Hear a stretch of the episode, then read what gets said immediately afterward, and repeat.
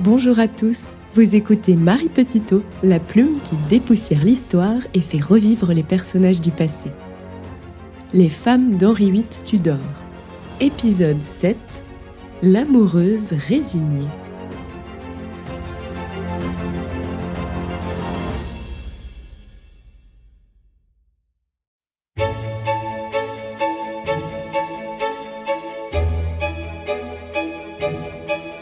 Catherine Parr naît en 1512 dans une famille bien établie à la cour d'Henri VIII.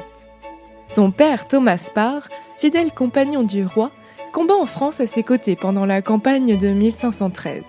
Sa mère, Maud Parr, née Maud Green, est dame de compagnie de Catherine d'Aragon dont elle est très proche. C'est d'ailleurs en son honneur qu'elle décide de baptiser l'une de ses filles Catherine. Très moderne pour son temps, Maud Parr ne se laisse pas déstabiliser par la mort de son époux en 1517. Contre toute attente, cette veuve de 25 ans choisit de demeurer célibataire. Elle prend en charge avec énergie l'éducation de ses trois jeunes enfants, William, Anne et Catherine. La future reine d'Angleterre bénéficie d'une excellente éducation humaniste. Lectrice assidue de Pétrarque, traductrice d'Erasme, elle parle couramment l'anglais, le français, l'italien et le latin. Jeune fille curieuse, pleine d'esprit et de persévérance, Catherine gardera toute sa vie une passion pour l'étude. À l'âge de 17 ans, elle épouse Edward Borrow. Catherine témoigne d'une grande ouverture aux idées nouvelles. Le beau-père de la jeune mariée, Sir Thomas Borrow, remarque tout de suite sa soif d'apprendre il l'initie avec succès aux idées de la réforme protestante dans une Angleterre qui est alors encore catholique et soumise à Rome. Âgée de 22 ans, Catherine se retrouve veuve. Sa mère aussi est décédée. Grâce à la carrière et à la bonne réputation de Maud Green, sa fille évolue dans l'entourage de la reine Catherine d'Aragon. Un an après son premier veuvage, elle épouse John Neville, baron Latimer, de 20 ans plus âgé qu'elle le couple s'installe à Snape Castle dans le Yorkshire. Catholique conservateur, le baron Latimer connaît une période de disgrâce méritée puisque pendant la révolte du pèlerinage des Grâces qui agite le nord de l'Angleterre, il s'illustre comme l'un des leaders de la rébellion, au grand désarroi de Catherine qui déteste ces catholiques romains intransigeants. Elle a même du mal à cacher son exaspération à l'égard de ce vieux mari aux idées arriérées. Gravitant désormais par fidélité dans l'entourage de la princesse Mary, Lady Latimer fait alors la connaissance de l'un des deux frères de la reine Jane, Thomas Seymour. Elle tombe éperdument amoureuse de ce très bel homme, plus grand séducteur et coureur de jupons de toute la cour, célibataire, endurci et très convoité. Cette passion est partagée. Il semble que les deux jeunes gens entament une liaison. Catherine se dit certainement que son mari, très malade, n'en a plus pour longtemps à vivre. Il meurt en effet en 1543. Enfin libre d'épouser son amour. C'est sans compter Henri VIII qui, entre-temps, a jeté son dévolu sur elle.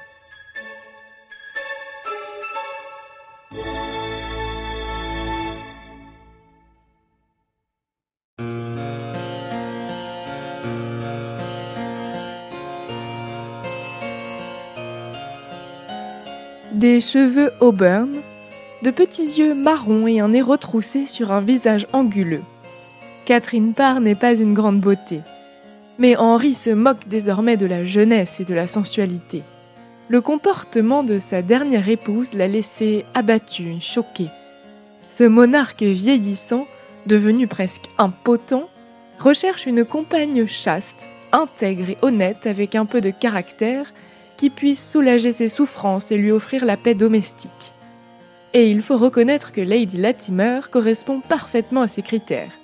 Avec elle à ses côtés, il va enfin pouvoir couler des jours tranquilles. Tandis que son époux malade n'en finit plus de mourir, Catherine reçoit une avalanche de présents de la part du roi. Elle n'a aucune envie de prendre la suite des cinq autres reines et tente de le faire comprendre à Henri VIII avec le plus de courtoisie possible. Peine perdue. Comme toujours lorsqu'on tente de lui résister, le roi s'accroche, persévère, devient insistant et use de son pouvoir pour arriver à ses fins. En mai 1543, le monarque évince son rival Thomas Seymour en l'envoyant à Bruxelles occuper les fonctions d'ambassadeur. Le champ est libre. Après avoir beaucoup pleuré son amour envolé, Catherine se raisonne. Elle n'a pas vraiment le choix. Et elle se console en se confiant la mission divine de diffuser l'évangélisme humaniste d'Erasme, et elle accepte ce mariage sous la pression royale.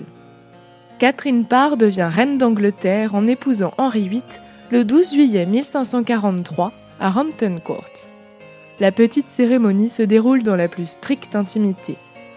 Il a 52 ans, elle en a 31.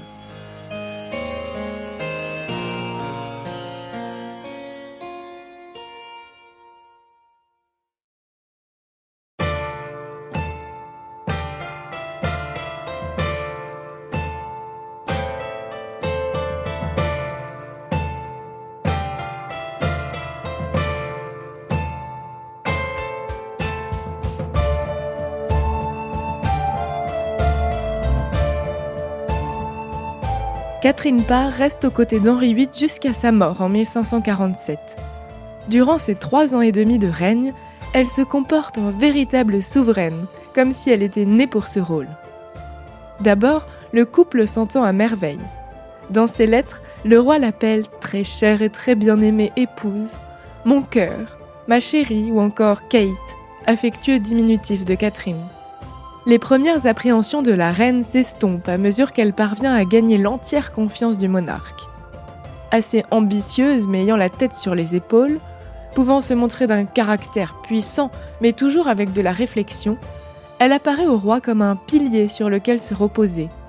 Il n'hésite pas à lui confier la régence du royaume lorsqu'il part en campagne en France à l'été 1544. Elle manifeste à cette occasion d'impressionnantes compétences politiques. Sandra Di Giusto les résume de la sorte. Elle joua un rôle actif, assurant la sécurité de la frontière nord entre l'Angleterre et l'Écosse. Elle s'occupa également du matériel et des biens dont Henri pouvait avoir besoin en France et se montra ainsi une brillante organisatrice. Elle profite aussi de cette campagne pour rassembler tous ses beaux enfants à Hampton Court, mettant fin à l'exil de la petite Élisabeth, jusqu'à présent reléguée dans le Hertfordshire. Comprenant parfaitement que l'avenir appartient à la jeune génération, Catherine fait tout ce qui est en son pouvoir pour faire régner l'entente entre les rejetons de son époux. Il est probable que la reine soit à l'origine du troisième acte de succession de février 1544, par lequel Henri VIII rétablit les deux princesses dans leur droit de succession après leur frère Édouard.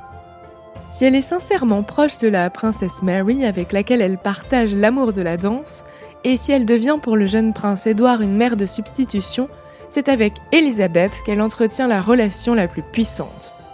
La reine a sur l'orpheline d'Anne Boleyn une grande influence, notamment religieuse. Grande mécène, Catherine Parr protège les musiciens, des portraitistes miniaturistes, des graveurs et des joailliers. Et surtout, comme prévu, elle profite de sa position de reine pour promouvoir la religion réformée modérée. Prudente, connaissant les réticences d'Henri VIII envers le protestantisme dont elle-même n'embrasse pas tous les principes, elle procède par petites touches. Elle correspond avec de nombreuses personnalités sensibles aux idées nouvelles. Elle traduit des prières en anglais et se lance bientôt dans la rédaction d'un ouvrage intitulé Prières pour élever l'âme vers les méditations spirituelles. Ce livre publié en 1545, est considéré comme l'un des plus anciens ouvrages de dévotion protestant. Il fait de Catherine Parr la première femme à publier officiellement un livre en anglais et en son nom. Son désir de faciliter l'éducation religieuse du peuple anglais la pousse dans un autre projet d'envergure, le plus important entrepris par une reine en la matière. Favorable aux traductions de la Bible en anglais déjà poussées par Anne Boleyn, Catherine Parr considère néanmoins que sa lecture ouvre la voie à une pluralité d'interprétations. Elle charge donc son protégé, l'humaniste Nicolas Udall, de piloter une traduction des paraphrases d'Erasme sur le Nouveau Testament. L'idée de Catherine est d'offrir un accompagnement à la lecture de la Bible pour éviter les contresens. Elle-même participe à ce projet colossal qui est achevé sous le règne d'Édouard VI. Le premier volume sort des presses le 31 janvier 1548. Il est dédié à Catherine. Entre 1548 et 1551, 20 000 volumes circulent dans le royaume, expression incontestable de l'influence de Catherine Parr en ce domaine. Du vivant d'Henri VIII, les tendances religieuses de la reine faillirent lui coûter très cher.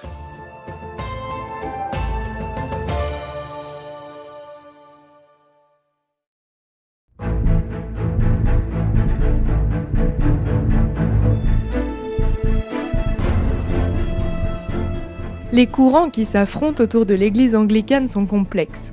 Pour résumer, il faut comprendre que Catherine Parr est proche d'Erasme et de l'humanisme évangélique. Elle prône une réforme bien plus modérée que le protestantisme de la religion réformée de Luther.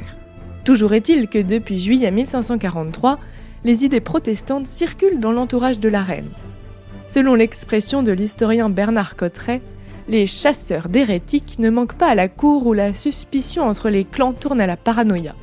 Le penchant de Catherine pour le parti réformateur inquiète en particulier Stéphane Gardiner, puissant évêque conservateur de Winchester, ainsi que le chancelier Thomas Riley.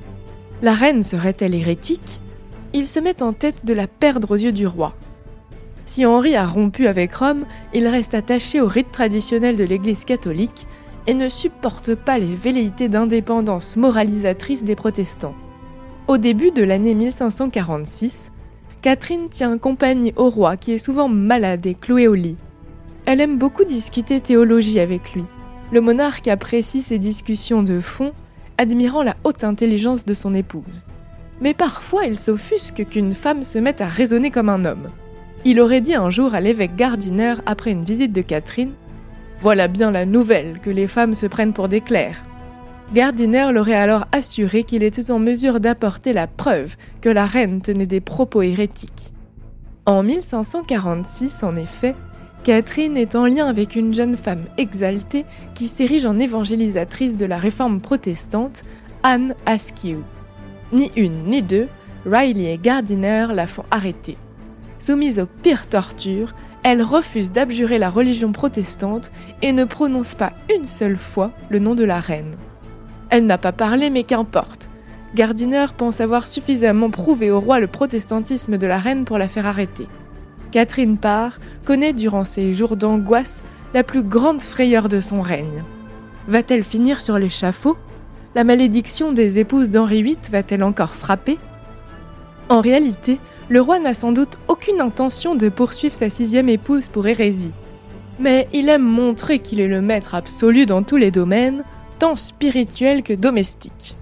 L'idée de donner une bonne leçon à Kate lui plaît beaucoup. Catherine fait alors mine de rentrer dans le rang pour sauver sa peau au cas où les menaces qui pèsent sur sa personne soient sérieuses. Devant Henri VIII, elle joue la carte de l'humilité et de la repentance. Oui, elle reconnaît que par nature, les femmes sont bien inférieures aux hommes, en particulier pour les choses de l'esprit. Si elle a eu l'audace un jour de prétendre l'instruire, c'était uniquement pour l'amuser et le distraire de sa maladie, elle ne parlait pas sérieusement. Henri VIII est ravi. Il la prend dans ses bras et s'exclame tout jovial Alors, mon doux cœur, nous sommes à nouveau de parfaits amis. Les voilà réconciliés. Les persécuteurs de la reine sont bien attrapés. Liliane Crété raconte. Lorsque le lendemain le chancelier arriva avec une cinquantaine d'hommes pour se saisir de la reine, il la trouva dans le jardin en compagnie du roi et de quelques dames. En voyant approcher Riley, le roi entra dans une violente colère et tous ceux qui étaient présents l'entendirent traiter le chancelier de fourbe, misérable et imbécile. Tandis que les étoiles de Riley et Gardiner pâlissent à l'été 1546, Henri couvre sa tendre Kate de bijoux. Mais les jours du roi sont comptés.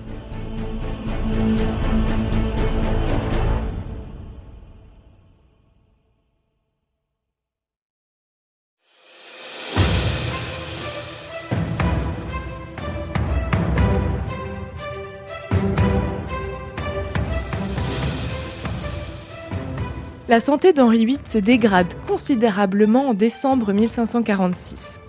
La reine se résout à s'éloigner et le monarque décède le 28 janvier 1547 à 55 ans. Édouard VI est immédiatement retiré de la garde de Catherine. L'oncle du nouveau monarque, Édouard Seymour, exclut la veuve d'Henri de la Régence et devient lui-même lord protecteur du royaume. Reine douairière, Catherine n'a désormais plus aucun rôle politique. Elle se consacre pleinement à l'éducation de la princesse Élisabeth, avec laquelle elle se retire dans sa demeure de Chelsea. Elle retrouve aussi l'amour de sa vie, Thomas Seymour, toujours célibataire. Cet ambitieux, jaloux du pouvoir de son frère, a tenté d'épouser sans succès la princesse Mary qui lui a opposé une fin de non-recevoir. Il tente aussi sa chance auprès d'Élisabeth, alors âgée de 13 ans. Il lui propose plusieurs fois le mariage avec insistance et la princesse lui fait répondre qu'elle n'en a ni l'âge ni l'envie. Catherine n'est certainement pas au courant des tentatives de Thomas lorsqu'elle l'épouse en secret au mois de mai 1548. À défaut d'épouser une princesse, la veuve d'Henri VIII semble à Seymour un parti acceptable, et sans doute a-t-il conservé quelques sentiments pour elle. Il se rapproche même du jeune roi pour faire approuver leur union que beaucoup regardent comme inconvenante et précipitée, notamment la fille de Catherine d'Aragon. Le mariage de Catherine Parr et Thomas Seymour est officialisé le 25 juin. L'union tant désirée par Catherine ne lui apporte pas le bonheur escompté. Son statut de reine douairière tenait en respect ses ennemis et lui conférait un certain prestige. Elle perd tout cela en devenant Lady Seymour. Les vexations de la part du frère de son époux, Edward Seymour, qui a les oreilles du jeune monarque, se multiplient. Il a l'outrecuidance de lui envoyer une missive pour lui réclamer ses bijoux. Elle n'est plus reine, elle n'a plus le droit de les porter. Il lui demande même de restituer son alliance de mariage. Cette demande humiliante met Catherine en rage elle écrit à son époux. Monseigneur, votre frère m'a bien chauffé cet après-midi. Une chance que nous étions alors si éloignés, car je crois que sinon je l'aurais mordu. Catherine passe de moins en moins de temps à la cour où elle se sent comme une intruse. Elle se calfeutre à Chelsea avec sa chère Elisabeth. Est-elle alors aveuglée par l'amour qu'elle porte à Thomas Seymour? Toujours est-il qu'elle met beaucoup de temps à découvrir la vraie personnalité de son époux. Plus que jamais attiré par la jeune Elisabeth, qui a alors 14 ans, il n'a visiblement pas perdu espoir de la mettre dans son lit. Il n'hésite pas à lui rendre des visites impromptues et très matinales dans sa chambre alors qu'elle est encore au lit. Catherine se joint parfois à eux.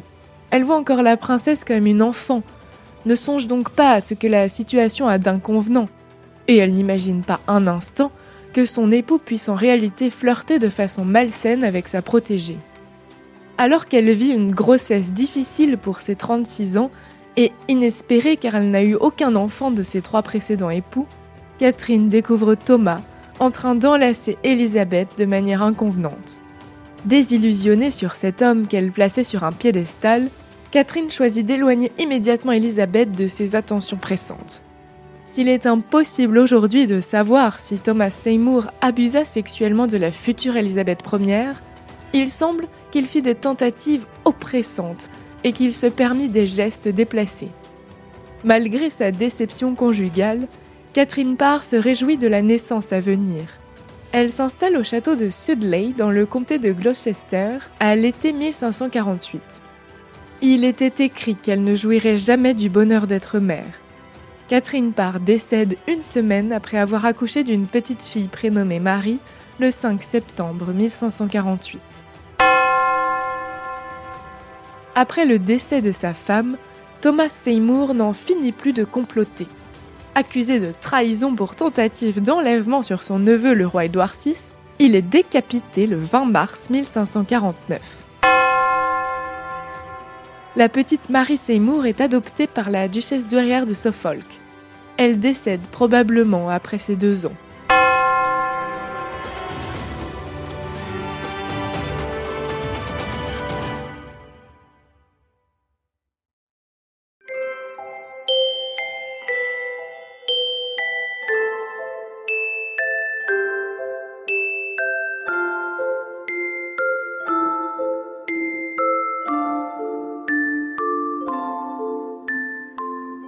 Le destin aurait épargné à Catherine de voir la descente aux enfers de son époux et la mort de son seul et unique enfant.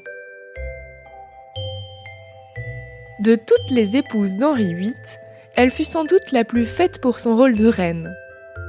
Savant mélange entre la piété et la fierté de Catherine d'Aragon, l'ambition, l'instruction et la forte personnalité d'Anne Boleyn, la douceur de Jane Seymour, la prudence d'Anne de Clèves et le romanesque de Catherine Howard.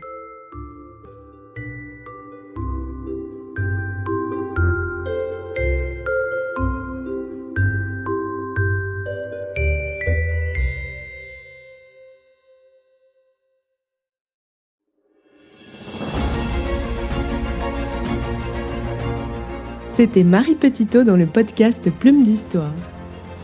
À très bientôt pour une nouvelle incursion dans les couloirs du temps.